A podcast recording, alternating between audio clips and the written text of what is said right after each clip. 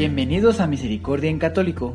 La finalidad de este podcast es compartirte la insondable misericordia de nuestro Señor Jesucristo, apoyándonos de literatura de santos como la biografía y diario de Santa Faustina, testimonios, temas para poner en práctica día a día para el crecimiento a la devoción de la Divina Misericordia. Comenzamos. Jesús, yo confío en ti.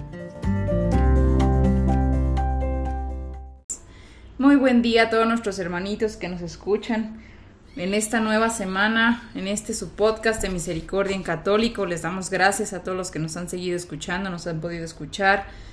Eh, y que bueno, que van incrementando cada día, ¿verdad? Las personas que nos están escuchando, esperando poderles ayudar desde donde estamos, eh, aunque sea con, con audios y con, con algunas recomendaciones, con algunas eh, testimonios, experiencias y demás, ¿verdad?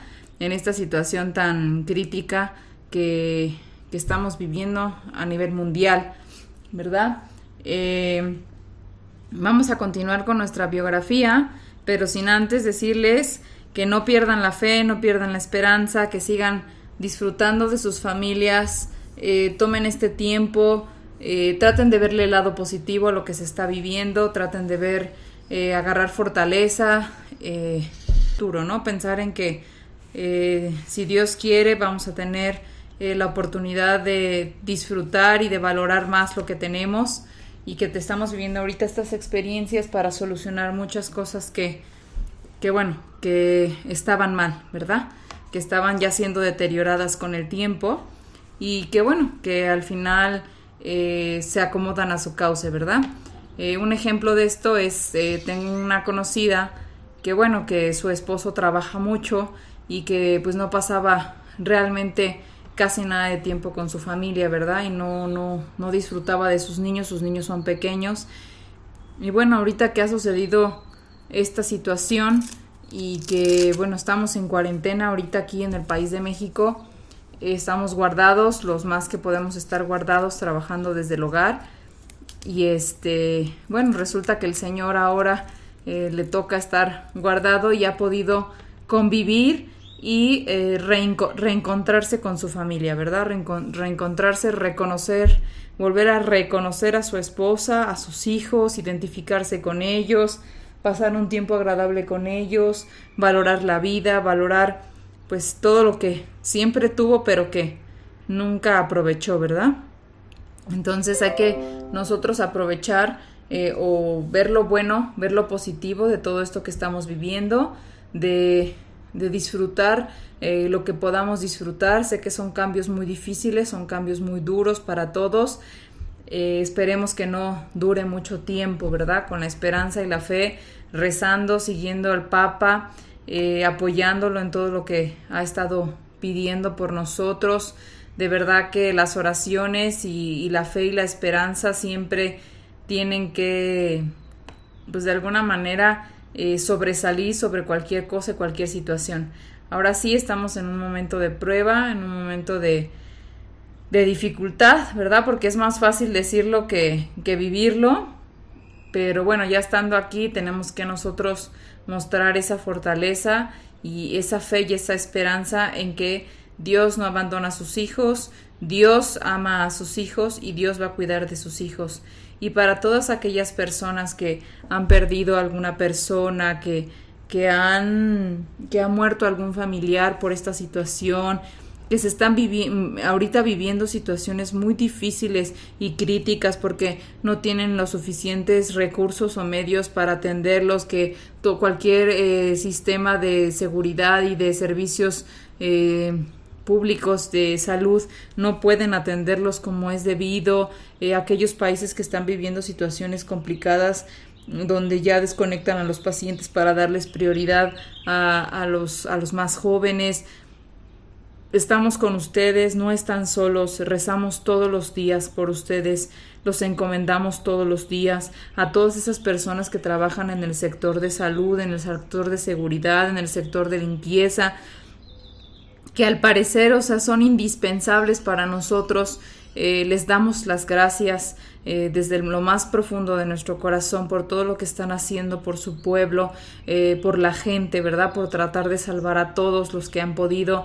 les reconocemos realmente su esfuerzo, les damos gracias de verdad por todo lo que hacen y rezamos también por ustedes todos los días para que Dios los proteja, Dios los cuide y Dios los ayude para cumplir su labor. ¿Verdad? Y bueno, nosotros no, no tenemos los conocimientos que ustedes tienen para poderlos ayudar, no tenemos esa, eh, pues digamos, esa posición que ustedes tienen para poder estar ahí. Sin embargo, de todo corazón nosotros hacemos todo lo que podemos desde acá con nuestras oraciones, manteniéndolos manteniéndonos pues, bajo las reglas que nos ponen, eh, de tratar de ser muy precavidos y muy cuidadosos para que no tengan que tener más enfermos. Dentro de todo esto, pues hay que tratar todos de colaborar con todos ellos porque cada policía, cada eh, persona que está trabajando en los centros de salud exponen su vida todos los días al estar en contacto con este virus. Hay que tratar de ser responsables con esas personas, hay que ser empáticos si conocemos a una persona que, bueno, que es amiga nuestra, que es familiar nuestra, que es conocida nuestra, que tiene algún hijo que es médico, es doctor y está expuesto a estas situaciones, podemos ser más empáticos con la situación y si no, de verdad, toquen sus corazones las personas que no, no, no tienen esta cercanía con alguna persona que trabaja en el sector de seguridad, salud o limpieza. Y de verdad que eh, se exponen todos los días. Yo tengo una prima que trabaja en este medio y que se expone todos los días y es joven, o sea, es, es, mucho más joven que yo y está ahí luchando todos los días por ayudar a todas las personas que ahorita lo están necesitando, ¿verdad? A veces no se da abasto y pues bueno, conforme vayamos, vaya empeorando la situación, pues es, es más crítica la situación. Entonces, por eso tenemos que tratar de ser responsables, de no salir si no debemos salir, tratar de que solo una persona que tenga, que sea la que tenga que salir, salga. Si los demás no tenemos realmente la necesidad, no salgamos, no expongamos a la gente, no expongamos a todos los médicos, a todos los de seguridad, a todos los que están trabajando arduamente día y noche para proteger eh, a la nación, ¿verdad? A su nación, a su respectiva nación de quien nos esté escuchando.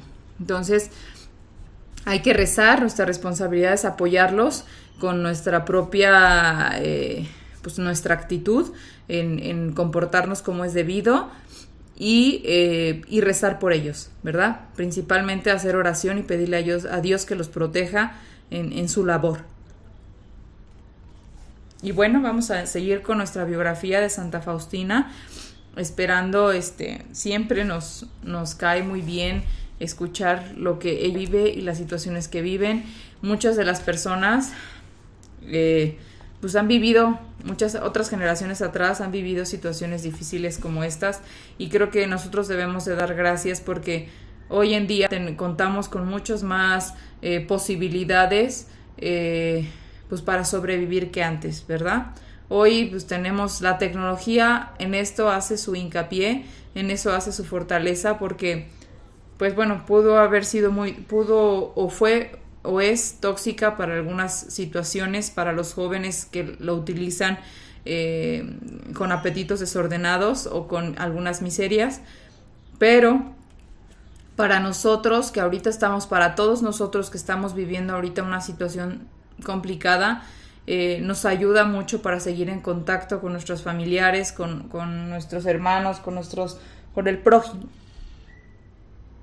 Inclusive para poder si en algún momento ahorita eh, ha estado la posibilidad de pedir el súper o la despensa de tu casa por, por servicio a domicilio. Entonces, hay muchas cosas que han cambiado y la verdad es que a, a, ciertos niveles, lógicamente los países que están mejor acomodados tienen muchos más beneficios en muchas cosas, pero esta pandemia nos ha enseñado que ni la persona más rica del mundo está del todo, eh, pues bueno, segura, ¿verdad? Con esta situación. Entonces vamos a leer nuestro episodio de hoy, nuestro capítulo de hoy y esperando que todo esto eh, pase pronto con la fe y esperanza y la misericordia de nuestro Señor. Comenzamos. Recordando el capítulo anterior. La hermana Faustina comprendió que ella había cumplido fielmente la voluntad de Dios y por lo tanto había encontrado el favor en sus ojos. Sé valiente, no temas obstáculos aparentes, solo fija tu mirada en la pasión de mi hijo. Esta es la manera para salir victoriosa, le dijo la Madre de Dios.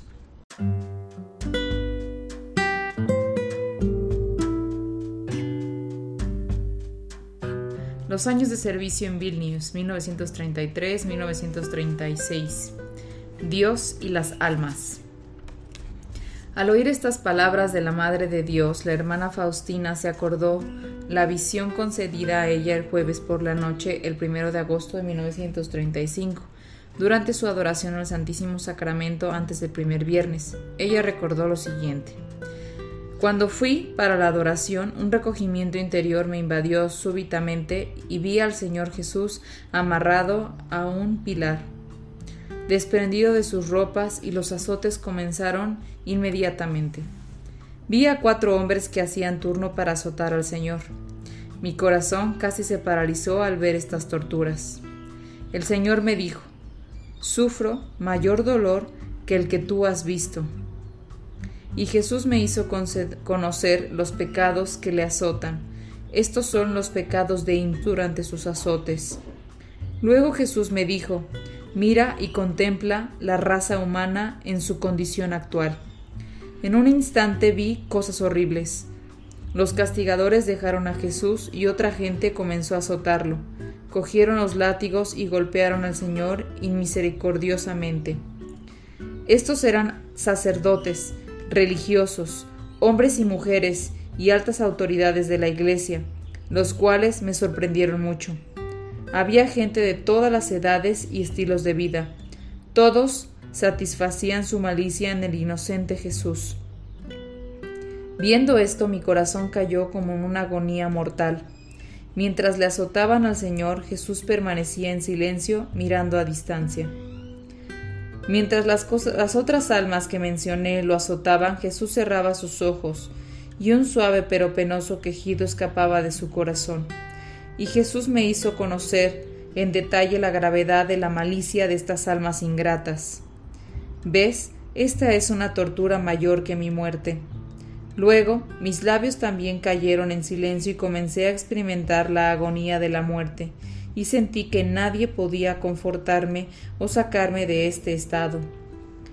Si no era el mismo Jesús que me había hecho conocer esto. Luego el Señor me dijo Veo el dolor sincero de tu corazón, que me ha traído mucho consuelo a mi corazón. Mira y toma consuelo. Luego vi al Señor Jesús clavado en la cruz, cuando Él estaba colgado en ella. Vi una multitud de almas crucificadas como Él. Luego vi una segunda multitud de almas y una tercera. La segunda multitud no estaba clavada a sus cruces, pero la sostenían firmemente en sus manos. La tercera no estaba clavada a sus cruces ni tampoco la sostenían firmemente en sus manos, sino que las escondían detrás de ellos y estaban descontentas. Jesús me dijo entonces, ¿Has visto estas almas? Aquellas que sufren como yo y no se rebelan al sufrimiento serán como yo también en la gloria y las que renieguen el dolor y se rebelen reflejarán menos de mí en la gloria. Entre las almas crucificadas las más numerosas eran las almas pertenecientes al clero. También observé algunas almas crucificadas que yo conocía, y esto me dio gran gozo. Luego Jesús me dijo, en tu meditación de mañana debes pensar acerca de lo que ya has visto el día de hoy e inmediatamente Jesús desapareció de su vista. A la mañana siguiente la hermana se sentía muy enferma para asistir a misa. Sin embargo, desde su cama pudo observar a su confesor celebrando la misa en la iglesia de San Miguel. Durante esta celebración ella vio al niño Jesús. Cerca del final de la misa la visión desapareció y se encontró de nuevo en su celda como antes. Ella describe, me llené de gozo indescriptible porque a pesar de que no pude asistir a la misa en nuestra capilla, asistí a una iglesia mucho más distante. Jesús tiene el remedio para todo. Una semana más tarde la hermana se sentía tan enferma que se desmayó en su celda. Ignorando su dolor por su devoción a la pasión de Cristo, Jesús estaba decidida a hacer su hora de adoración del jueves por la noche. Cuando llegó a la capilla recibió iluminación interior sobre la gran recompensa que Dios estaba preparando para nosotros, no solo por nuestras buenas obras, sino también por nuestro sincero deseo de llevarlas a cabo. Qué gracia tan grande de Dios es esta, anotó y reflexionó. Oh, qué dulce es la preocupación de Dios por las almas. No quiero un respiro en esta batalla, pero debo luchar hasta el último aliento para la gloria de mi Rey y Señor. No debo dejar la espada a un lado hasta que Él me llame ante su trono. No temo ningún golpe porque Dios es mi escudo. Es el enemigo quien debe temernos y no nosotros a Él. Satanás gana solo a los orgullosos y cobardes, porque los humildes son fuertes. Nada debe confundir o amedrentar a una alma humilde. He dirigido mi vuelo al mismo centro del amor divino y nada podrá impedir su curso. El amor no se deja tomar prisionero, es libre como una reina. El amor alcanza a Dios.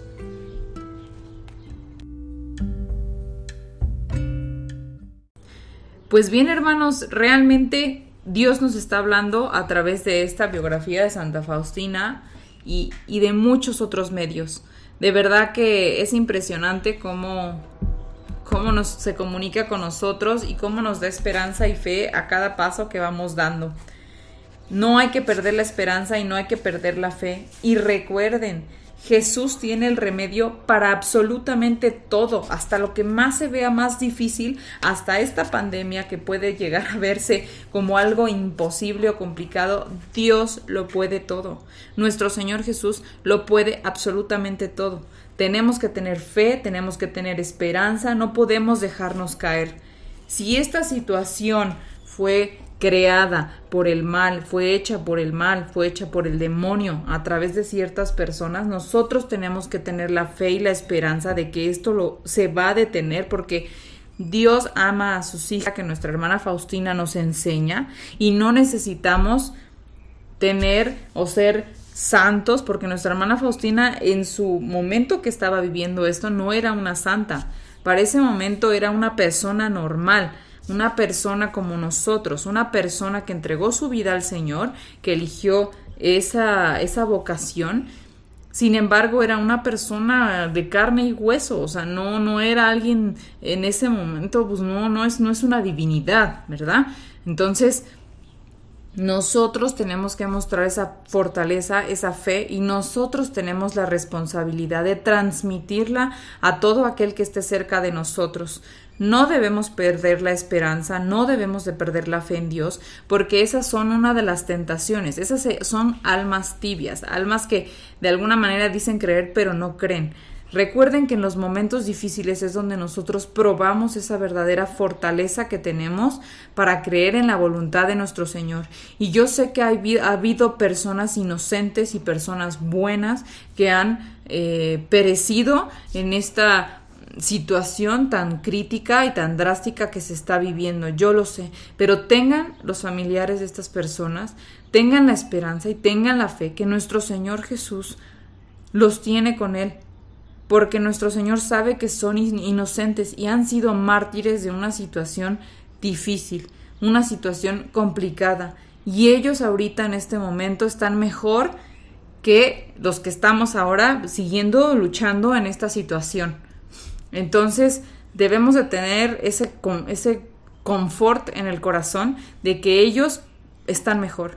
Hoy en día puedo recordar, hoy es eh, cumpleaños de mi papá, bueno, para el día que estén escuchando este audio, este ya habrá pasado un día del cumpleaños de, de mi papá, ¿verdad? Mi papá falleció hace como ocho años. Sin embargo, hoy le doy gracias a Dios que no esté aquí. Hoy le doy gracias a Dios que no esté viviendo esta situación hoy le doy gracias a Dios que él esté en el proceso en el que esté del, del, purgatorio o, donde quiera que esté rogando que pueda llegar pronto con el Señor a los cielos y, rezo por él y le doy gracias al Señor que se lo llevó antes de que comenzaran estas situaciones eh, complicadas, ¿verdad? Que hoy en día eh, parecen ser guerras eh, biológicas, ¿verdad? No sabemos, no nos consta, no podemos levantar falsos testimonios, eh, no podemos acusar absolutamente a nadie sin tener las pruebas. La persona que lo hizo, si es que alguien lo hizo, eh, solita, solita esa persona, eh, pagará las situaciones, pagará lo que está sucediendo ahorita porque en sus manos van a caer la sangre de muchas personas. Y no nos debe de sentir reconfortante saber que almas, que hermanos nuestros eh, hicieron esto, ¿verdad? Porque de verdad que es a lo que vamos al inicio de todo. Nosotros criamos esas personas, nosotros, eh, pues bueno, eh, es difícil, ¿verdad? Es difícil porque nos metemos en una cuestión, en un arma de, de dos filos. Es difícil ser padre es difícil eh, educar, es difícil tratar de llevar a los hijos por el buen camino. Muchas veces un padre, aunque no tome, no fume, sea muy trabajador, pero la ausencia del papá porque trabaja todo el tiempo para darle a los hijos un estilo de vida, esa ausencia del padre provocó que el hijo creciera en una soledad, se desviara del camino y fuera un narcotraficante o fuera hoy en día una persona violenta o fuera un día una persona sin amor y que no conoce ese amor de, de, familia, de convivencia y que no tenga esa responsabilidad social con las personas. Entonces, eh, es complicado porque nos vamos desde el profundo eh, hoyo y encontramos que al final todos somos responsables de todo, ¿verdad? O sea, esas personas que crearon esta situación fueron criadas por alguna persona y desde el fondo del corazón de sus padres, si aún viven o no, o no viven, han de estar pidiendo por estas personas, porque la verdad es que, pues en caso que haya sido así, ¿verdad? En caso que haya sido pues algo natural, debemos de afrontar nuestra responsabilidad y darnos cuenta de todo lo que hemos hecho mal. O sea, realmente también todos hemos aportado, hemos echado un granito de arena para que... Eh, todo haya orillado esta situación con nuestras alteraciones que hacemos, los inventos que hacemos, las cosas que hacemos eh, para facilitarnos la vida que al final terminan deteriorando el medio donde vivimos, los animales mutando por todas las situaciones climáticas que se están viendo. No sabemos realmente. Y creo que no debemos estarnos perdiendo el tiempo y tratando de investigar quién fue o quién no fue. La situación es enfrentar lo que estamos viviendo y hacer un cambio en nuestras vidas. Como ya en algún audio se escuchó y se comentó, eh, alguna vez Dios quiso castigar eh, en el Antiguo Testamento a una ciudad y completa, ¿no? Sin embargo, cambiaron completamente, pero cambiaron de verdad con todo el corazón y con todo, con todo hicieron un cambio, pidieron perdón se cambiaron la vestimenta, se cambiaron todo y creyeron en Dios, pidieron perdón, se arrodillaron y, hicieron una transformación completa en su vida. Y de esta manera Dios dijo, este pueblo está perdonado. Entonces, hay que nosotros hacer el cambio, sea lo que sea que esté pasando, si fue el invento de corporaciones millonarias para hacer un control de la humanidad o para disminuir la cantidad de la población o lo que sea que estén diciendo o que sea algo de la naturaleza, ¿no? Un reflejo de la madre naturaleza a lo que hemos estado haciendo durante muchísimos años y hemos todos cooperado, porque todos consumimos cosas, todos eh, facilitamos nuestras vidas en vez de ver en qué estamos perjudicando, ¿verdad? Pero bueno, entonces nuestra hermana Faustina aquí nos enseña la fortaleza de Dios. Aquí nos enseña que Dios puede absolutamente todo y nosotros tenemos con esa fuerza del corazón, desde el fondo, desde lo más profundo de su corazón, hacer ese cambio, hacer ese cambio en la vida, hacer ese cambio ahora que estamos viviendo esto es, triste, ¿verdad? Porque a veces cuando se le empuja al ser humano a vivir ciertas experiencias fuertes es cuando hace el verdadero cambio. Sin embargo, ya estamos viviendo esto, ya está esta situación, hay que hacer el cambio, ¿verdad? No hay que esperar que llegue a más. Dios puede detener esto, Dios puede tener lo que sea. Recemos la coronilla de la divina misericordia, pidamos misericordia al Señor, pidamos perdón por nuestros pecados, por lo que hemos hecho, hasta el más mínimo pecado. Aquí nuestra hermana Faustina tiene una revelación y de verdad que es horrible, es horrible ver el sufrimiento de una persona inocente que dio su vida por nosotros, por los pecados que nosotros cometemos, porque no dejamos de hablar del prójimo, porque no dejamos de criticar al prójimo, porque no dejamos de hacerle la vida imposible al prójimo, de codiciarlo del prójimo, o sea, quebrantar absolutamente los diez mandamientos en la persona que aplique. Entonces, nuestro Señor sufre y sufre mucho más de lo que las flagelaciones fueron en su momento y que la propia crucifixión. Y sufre porque lo seguimos crucificando y lo seguimos flagelando con nuestras actitudes y con nuestra falta de responsabilidad. Entonces ahora que tengan que vivir, nosotros bueno, tuvimos, eh, teníamos la fortuna, ¿verdad?, de tener una persona que nos asistía en casa para, para la limpieza. Sin embargo, decidimos que tanto por seguridad de esa persona como por nosotros, lo mejor era mandarla con algunos recursos económicos a su casa para que no se expusiera, ¿verdad? Entonces, ahora que hacemos su trabajo, ahora que tenemos que repartirnos la labor de la casa, de hacer eh, pues todo lo que hace, eh, todo lo que hace ella, ¿verdad? Toda esa responsabilidad que vamos olvidando qué tan pesado o qué tan duro puede ser. Y esto es un pequeño ejemplo, porque muchas veces no se valoran las cosas que se tienen. muchas veces no se valora el trabajo y solo se critica, no limpió bien o hizo esto bien y demás. Pero cuando te toca hacerlo a ti, cuando te toca realmente eh, vivir una situación compleja, es cuando empiezas a darte cuenta, ah, no, es muchísimo trabajo, pobre mujer, me explico, o sea, cuánto le dejo hacer y para lo que se gana, ¿no? Entonces, todo este tipo de circunstancias o situaciones, de verdad que a veces sí necesitamos una sacudida, es triste la manera en que lo estamos viviendo ahora, pero debemos de hacer un cambio, que esto realmente quede huella en nuestros corazones, que se lo inculquemos a nuestros hijos, porque pasa como pasa en todas las generaciones, como los que vivieron la Segunda Guerra Mundial, por ejemplo. Esas personas quedaron muy marcadas y los educaron a sus hijos sobre esas situaciones, quedaron muy bien cultivadas todos los valores de pues ser más humanos, apoyarse los unos a otros, valorar la libertad, valorar que no hay guerras, valorar eh, que puedes salir sin que eh, tengas ese pendiente de que vayan a caer bombas en cualquier momento, sin vivir escondido, sin vivir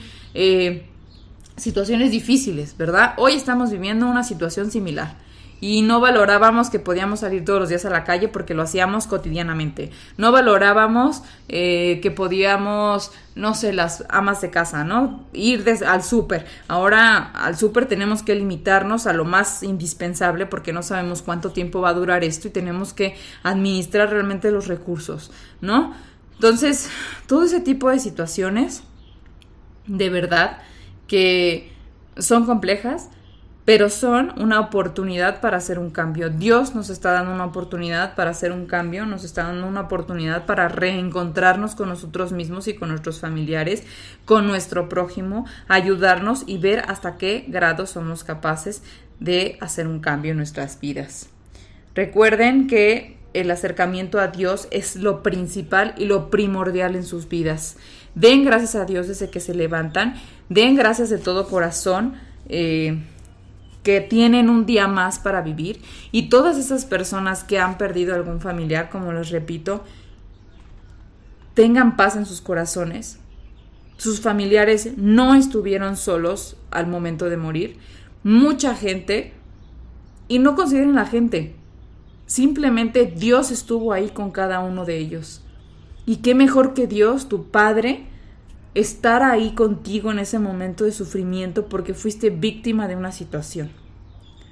Y no podemos culpar a todas las personas que están trabajando desesperadamente en los centros de salud, a los militares que están tratando de controlar la situación porque se está saliendo de las manos esta situación. No es algo controlable para la humanidad. Aquí están afectados ricos, pobres y mucho más pobres. De la misma manera, así como se muere una persona que tiene muchos recursos, así se muere una persona de la misma manera que no tiene nada de recursos. Esto es una sacudida para todos. Esto es un llamado de atención para todos y debemos tratar de hacer un cambio y de valorar lo que hoy tenemos. Entonces, hermanos, espero de todo corazón que tengan fuerza. Nosotros rezamos por cada uno de ustedes, los que nos escuchan y los que no nos escuchan, todas las personas que trabajan eh, para, para ayudarnos, para salir adelante de esta situación.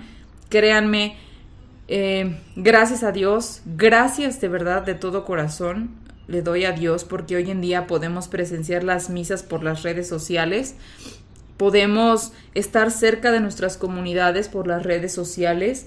Eh, es algo muy positivo que existan. El problema nunca fue la red social, el problema nunca fue eh, los medios de, de, comunicación y los medios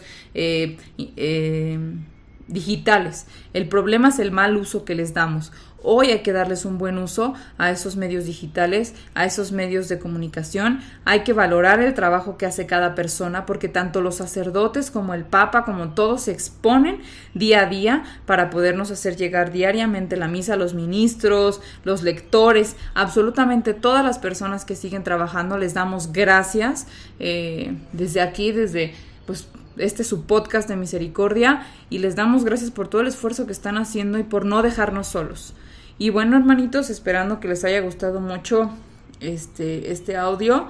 Les damos gracias y adelantándoles un poco una buena noticia.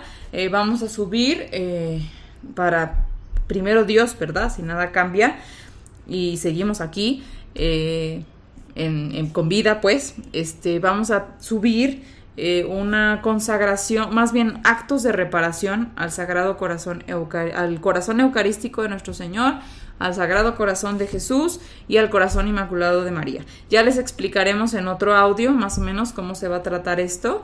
Eh, se hacen los primeros, dos de ellos, uno de ellos es los primeros jueves de cada mes, otro es los primeros viernes de cada mes y otro los primeros sábados de cada mes. Es decir, un, al principio del mes, el primer jueves, viernes y sábado se hacen estos actos de reparación. Hoy en día los haremos eh, con las condiciones de, que nos están dando eh, nuestras parroquias por las redes sociales. Lo ideal eh, lo explicaremos en el audio más más explícitamente cómo debería de ser. Sin embargo, hoy estamos viviendo una situación que Dios sabe. Dios entiende y aún así Dios considera que estamos ahí, somos sus hijos y estamos cerca de Él. Entonces, Esperando que les guste mucho, por favor disfrútenos, compartan estos audios con las personas. Eh, alienten a, las demás personas o escúchenlos y comuníquelos.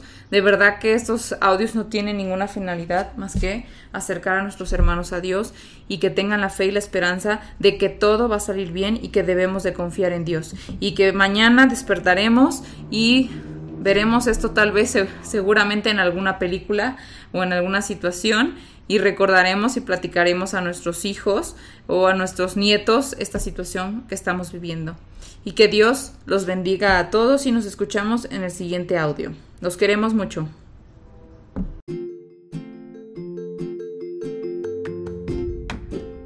Si es la primera vez que escuchas nuestro podcast, te invitamos a que escuches el numeral 0,1,1, que habla sobre las temáticas que se desarrollan en este podcast y el lenguaje que hemos propuesto para identificar cada una de ellas, y así sea más fácil para ti escuchar las que más te agraden. Te dejamos el link del audio y la lista de las temáticas en la descripción que este audio tiene.